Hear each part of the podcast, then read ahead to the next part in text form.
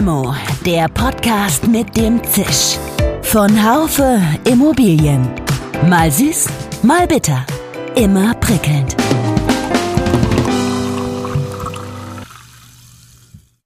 Hallo, liebe Limo-Fans. Wir wollen heute über Frankfurt reden, aber nicht nur. Frankfurt liegt, wie es so schön heißt, im Herzen Europas und deshalb leidet der Frankfurter Immobilienmarkt natürlich auch an den aktuellen wirtschaftlichen Rahmenbedingungen.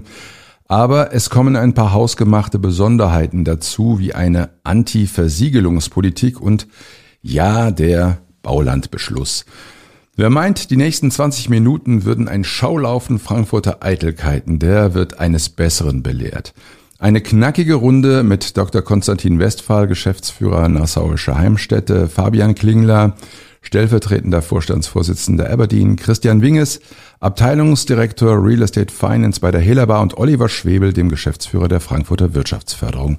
Mein Name ist Dirk Labusch, ich bin Chefredakteur des Fachmagazins Immobilienwirtschaft.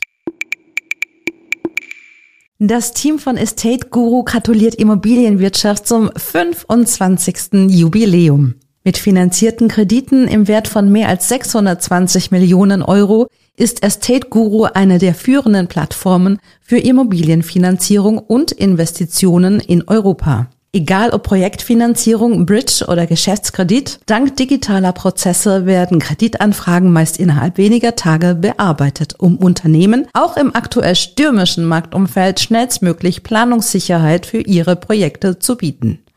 Der persönliche Kundenkontakt steht immer im Mittelpunkt. Das Team aus erfahrenen Immobilienexperten unterstützt während des gesamten Antragsverfahrens und erarbeitet mit jedem Kunden individuelle Tilgungspläne. Mehr Informationen finden Sie unter www.estateguru.co oder treffen Sie Estate Guru persönlich auf der Expo Real an Stand 442 in Halle A3. Frankfurt lässt sich natürlich nicht betrachten ohne die Rahmenbedingungen und die sind aus verschiedenen Gründen nicht gerade rosig. Konstantin Westphal und Fabian Klingler beschreiben zwei der sie jeweils betreffenden ganz unterschiedlichen Probleme. In der Wohnungswirtschaft wird uns das Thema Gas tatsächlich in Liquiditätsschwierigkeiten bringen. Denn äh, Sie wissen, als Vermieter ähm, nehmen Sie natürlich, wenn Sie Gasversorgung haben, zentral die Nebenkosten.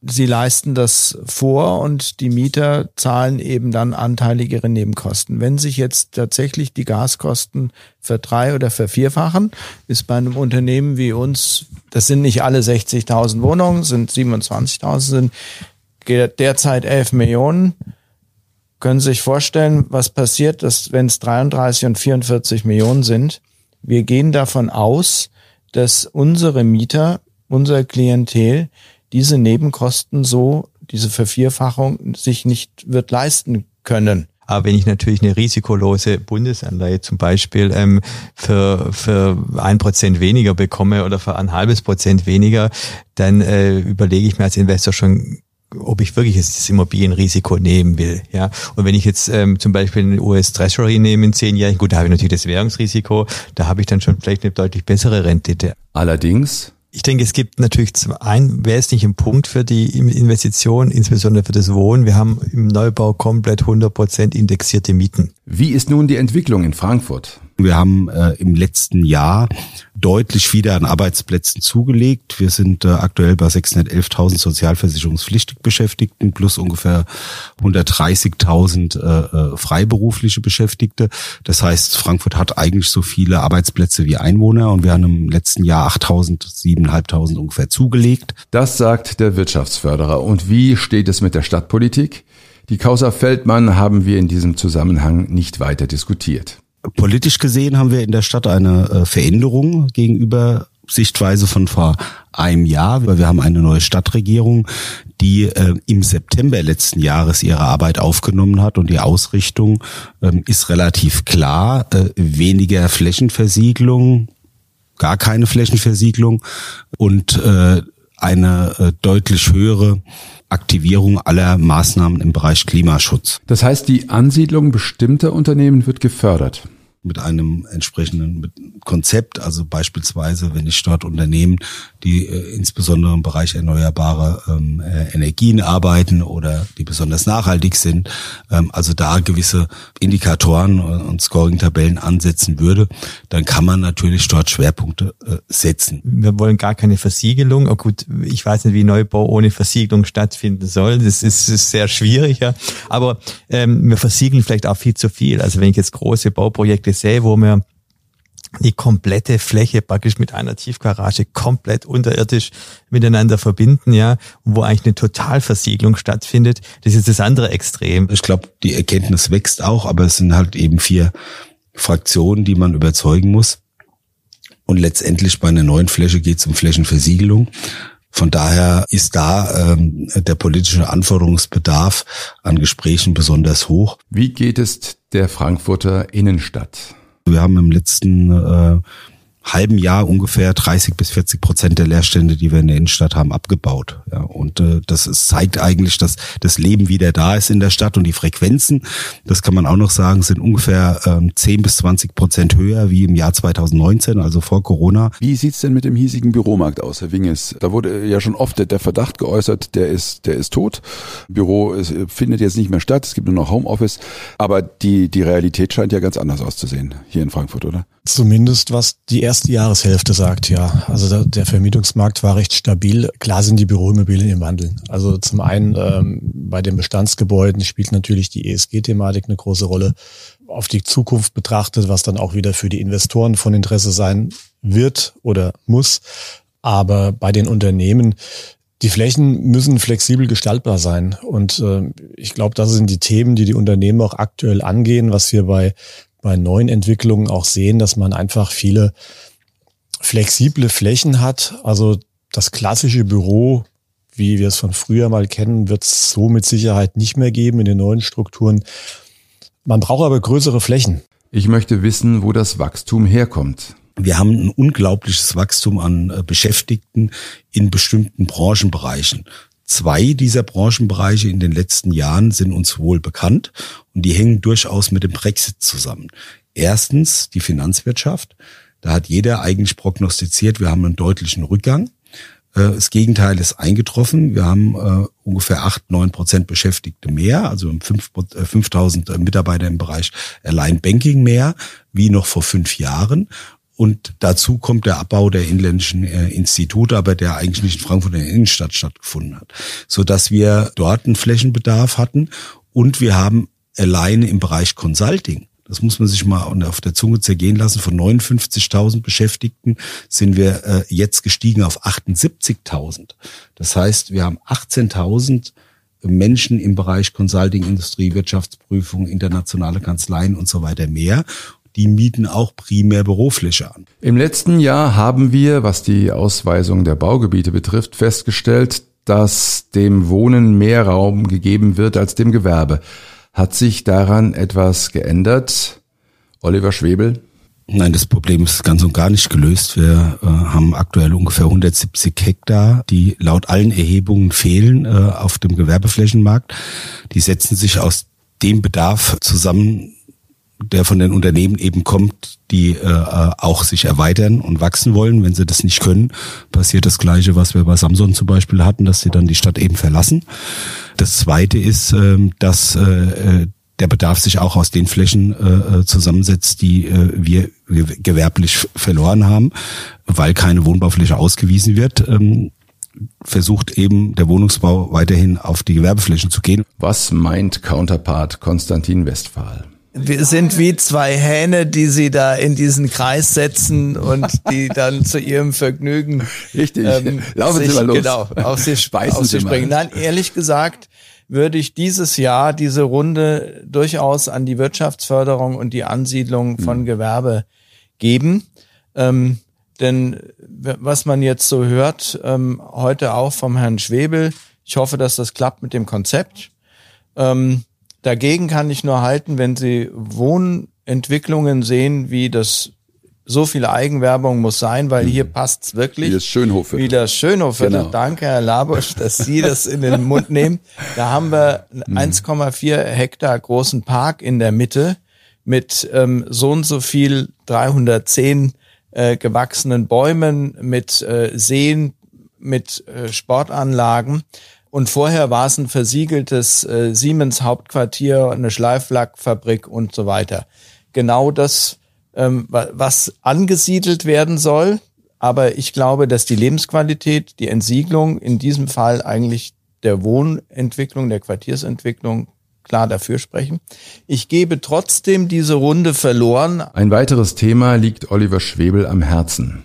Jetzt haben wir noch einen dritten Player äh, am Markt aus dem gewerblichen Bereich, äh, nämlich die Rechenzentren, die mit großflächigen äh, Flächenanfragen aktuell äh, in Frankfurt Bodenpreise bezahlen von 1500 bis 2000 Euro pro Quadratmeter Gewerbefläche in einem Bereich, wo der Bodenrichtwert bei 250 Euro liegt.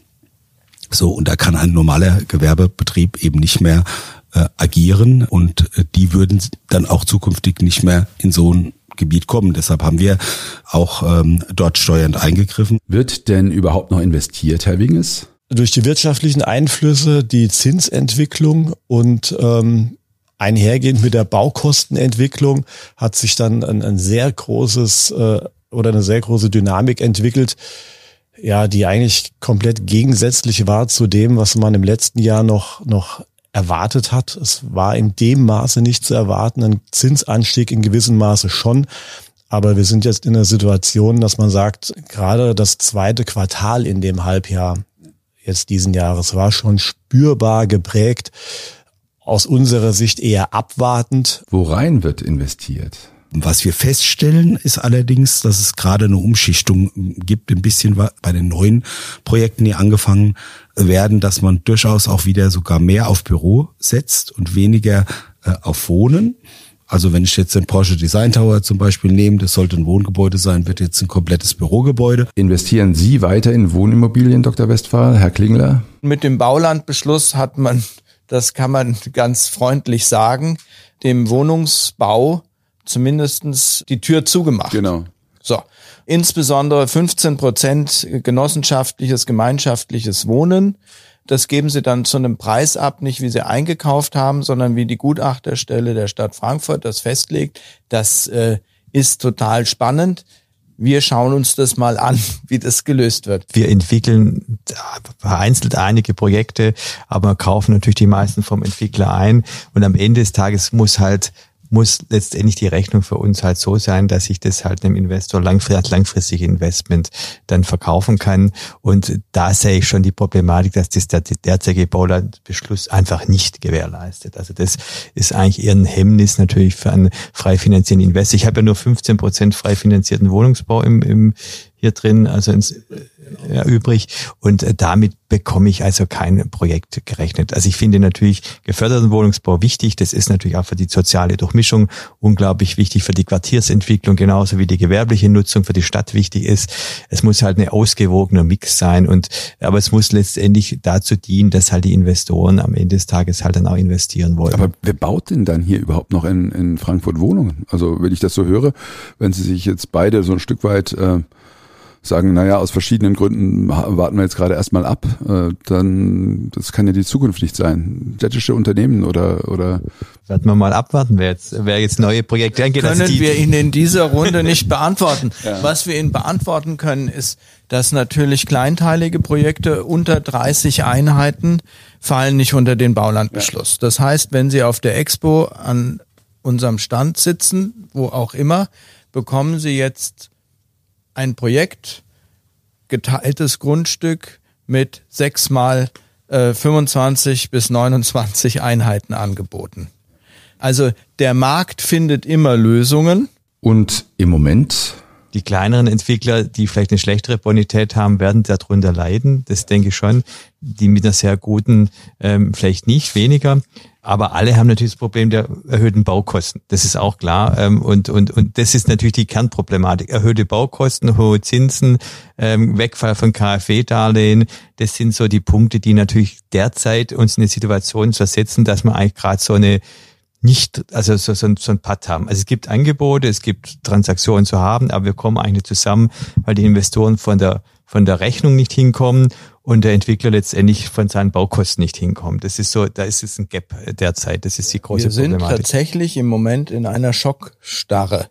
Die Preise, die wir für Eigentumswohnungen beziehungsweise en bloc Verkäufe im Wohnbereich noch im Januar, Februar haben erzielen können, sind nicht mehr von Investoren leistbar. Wollen Sie in Frankfurt bleiben? Grundsätzlich zurückziehen wollen wir uns ja nicht. Also übrigens sind wir ja auch Nachbarn. Will keiner, Entschuldigung. Nein, nein, nein, nein, will, wollen tun wir das nicht. Man liest im Moment wieder sehr viel von Offenbach. Ich glaube, man muss vielleicht auch mal so die Frankfurter Osthafenentwicklung aussehen und die ja sehr, sehr, sehr, sehr positiv äh, verlaufen ist und wo Mieten ja aufgerufen wurde. Ich glaube, das letzte Projekt, das ich angeboten bekommen habe, das war 2021, war mit 25 Euro im Durchschnitt kalkuliert, wo ich dann auch sage, ob ich das nachhaltig umsetzen kann, glaube ich eher nicht. Das finde ich sehr, sehr schwierig.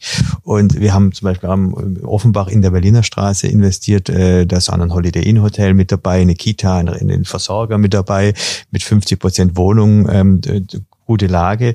Und da habe ich halt einen Mietansatz in der Planung von 13 Euro gehabt. Ähm, gut, da bekommen wir jetzt auch ein bisschen mehr, aber ich habe halt immer noch dieses Gap ähm, von 5 bis 8 Euro in der Miete und in dem ETW-Preis ja genauso äh, habe ich äh, vielleicht nur die Hälfte der Kosten und das macht natürlich Offenbach interessant. Mit Entwicklungen wie zum Beispiel äh, dem Bereich äh, Hafen Offenbach konnte man ja sehen, dass äh, mit Frankfurter Projektentwicklern dort quasi äh, Investments getätigt worden sind und die haben sich sehr, sehr gut entwickelt.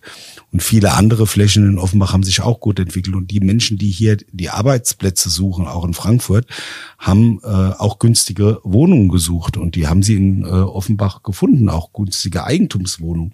Wenn ich dort dann unter 5000 Euro kaufe, ist das halt eine andere äh, monatliche Finanzierungsstruktur, wie wenn ich für 8, 9 oder 10.000 kaufen muss. Sie sind mit der U und mit der S-Bahn schneller aus Offenbach am Hauptbahnhof wie aus Höchst unter Liederbach, wie auch immer.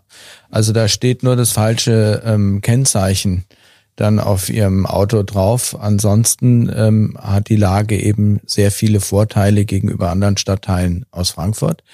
Aus Sicht des Wohnungsbaus hat es auch den Vorteil, dass die Stadt Offenbach sich über frei finanzierte Wohnungen freut. Grundsätzlich gibt es aber keinen Pessimismus, was den Frankfurter Investmentmarkt betrifft. Christian Winges meint jedenfalls, Wenn man sieht, dass die Neuvermietungen im ersten Halbjahr durchaus ein normales Niveau hatten, ich glaube, wir waren knapp unter 200.000 äh, Quadratmeter Fläche, dann zeigt das ja, dass der Immobilienmarkt an sich und die Gesuche der Mieter trotz Corona durchaus auf einem gesunden Niveau sind. und Fabian Klingler, Die Problematik, bloß die halt da ist, ähm, ist, dass die Baukosten so hoch sind. Die Preise müssen ja runter, um die Immobilieninvestitionen attraktiv zu machen, wieder auf normale Renditeniveau zu bekommen. Und aufgrund der sehr, sehr hohen Baukosten entsteht halt diese Problematik, dass wir diesen, diese, diese, diese Situation haben, dass wir einfach jetzt gar nicht investieren können. wie geht es weiter bei Neubauvorhaben? Konstantin Westphal ist skeptisch. für uns wird Mitte nächsten Jahres wird ein Bruch, ein Einbruch kommen und da stellen wir uns drauf ein. Wir haben dieses äh, Jahr vor wenigen Wochen ähm, Spatenstich für die 2200 Wohnungen im Schönhofviertel gefeiert. Das ist ein großes Ding. Da sind aber nicht alle Baufelder mit ähm, den entsprechenden Fördermitteln für KfW 55 gesichert. Also das wird für uns jetzt tatsächlich spannend. Das liegt aber nicht nur am Baulandbeschluss. Sie haben sich vorhin alle gefreut, dass sich die Kräne drehen. drehen. Ich glaube, das wird sich ähm, in den nächsten, im nächsten Jahr durchaus vermindern. Und dann nehme ich auch noch gerne den Baulandbeschluss auf. Da sind wir genauso schlau wie vor einem Jahr. Mir ist immer noch kein Investor bekannt, der auf Basis des Baulandbeschlusses eben einen vorhabenbezogenen B-Plan oder eine größere Entwicklung durchgeführt hat oder begonnen hat in Frankfurt. Was bringt die Zukunft? Fabian Klingler. Das ist natürlich eine große Herausforderung. Also wir müssen uns natürlich überlegen, wie wir das managen können. Das ist natürlich gerade das Thema Baukosten. Müssen die so hoch sein? Können die nicht auch optimiert werden? Das Thema natürlich der ganzen äh, Grundstückspreise ist sicherlich auch ein ganz, ganz zentrales Thema. Äh, sicherlich Mietentwicklung ist ein zentrales Thema. Vielleicht müssen wir auch mal in den Bestand anders stärker gucken. Ich glaube, dass das Thema Bestandsentwicklung, Bestandskonversion, also nicht immer der Totalabriss, sondern vielleicht die Umnutzung oder die äh, das Refurbishment, ähm, dass man da vielleicht auch deutlich mehr machen kann. Christian Winges ist vorsichtig optimistisch. Der Investmentmarkt, der wird sich an die neue Situation der Zinsen gewöhnen. Es wird Einfluss auf die auf die Preise haben und ähm, dann wird auch da wieder eine gewisse Normalität eintreten. Aber dass wir verschiedene Zyklen haben in den, in den Zinsentwicklungen, das ist ja jetzt, äh, ich sag mal, nichts Außergewöhnliches oder Schlimmes. Wir haben eine, eine sehr lange Zeit gehabt mit den Niedrigzinsen, dass das nicht für alle Ewigkeit geschrieben ist und äh, Bestand hat. Ich glaube, das war ja jedem klar. Konstantin Westphal ist eher gebremst. Also über eine Unterstützung von der Stadt Frankfurt, wenn wir über diesen Markt sprechen, würde ich mich sehr freuen. Ich würde sie aber nicht erwarten oder einplanen. Konkret arbeiten wir daran und hoffen wir auf Zuschüsse, was die energetische Sanierung, Optimierung, ob im Neubau oder im Bestand angeht. Aber das sind ich, keine kommunalen Zuschüsse wahrscheinlich. Nein, nein. Sondern da sprechen wir gemeinsam über KfW-Mittel, mhm. wenn Sie KfW 40 Standard haben wollen. Wenn Sie einen klimaneutralen Bestand von 60.000 Wohnungen haben wollen, dann müssen Sie das auch finanziell unterstützen. Das ist für uns zumindestens als Unternehmen alleine nicht leistbar. Dieses Thema Economist äh, Ranking hier Frankfurt, dass Frankfurt eine besonders hohe Lebensqualität bescheinigt. Das hat uns alle, also mich hat es überrascht, sie hat es vor allen Dingen auch gefreut. Werden wir das im nächsten Jahr möglicherweise ähnlich haben? Wird Frankfurt ähnlich hoch sein oder gibt es so ein bisschen, gibt es Befürchtungen ihrerseits? Da habe ich eigentlich ganz und gar keine Befürchtung. Ich glaube im Gegenteil, dass sich das in Zukunft noch weiterentwickeln wird, weil in vielen Bereichen der Lebensqualität entsprechende Ansätze auch in der Stadt aktuell gefahren werden. Es gibt ein großes Programm, auch um äh, in innerstädtischen Bereichen das noch attraktiver zu machen und so weiter. Ich glaube äh, aber in der Tat, dass wir ein, ein Stück weit von der allgemeinen Entwicklung auch weiter abkoppeln werden, weil ähm, Frankfurt ist ein internationaler Standort, der internationale Standort auch für Investitionen. Frankfurt ist im Herzen der Europäischen Union und das ist nun mal eine, eine Volkswirtschaft in der EU, die ähm, auch sogar größer ist wie die der Vereinigten Staaten von Amerika, zusammengenommen mit allen Staaten, sind wir eines der Hauptziele für die Unternehmen, die hier äh, innerhalb der EU arbeiten. Das war nochmal zum Schluss Oliver Schwebel, der Frankfurter Wirtschaftsförderer. Frankfurt ist natürlich nicht abgekoppelt von den globalpolitischen Problemen. Es muss aufpassen, dass keine allzu massiven kommunalpolitischen Bauhemmnisse dazukommen. Ein Ausgleich zwischen Klimapolitik und einem gewissen Pragmatismus beim Thema Bauen ist wichtig. Ich kenne das von Freiburg, auch da gibt es den wohlgemeinten Passus, dass bei künftigen Bauprojekten 50 Prozent dem geförderten Mietwohnungsbau vorbehalten sein soll. Aber dieser Beschluss des Gemeinderats wird dem Vernehmen nach immer wieder in kreativer Form umgangen. Denn sonst, so heißt es, würde gar nicht mehr gebaut werden. Kreative Lösungen sind wichtig auch für Frankfurt. Bleiben Sie uns gewogen. Limo gibt es jeden Montag auf den bekannten Podcast-Kanälen Apple, Podcast, Spotify und Co. Mit Grüßen und einem herzlichen Dank an meine Gäste und an die Technik, Nico Usbeck und Severin Goutier, Ihr Dirk Labusch. Schön, dass Sie dabei waren. Bis zur nächsten Folge von Limo, dem Podcast mit dem Zisch von Haufe Immobilien. Um keine Folge zu verpassen, abonnieren Sie doch einfach den Podcast in Ihrer Podcast-App.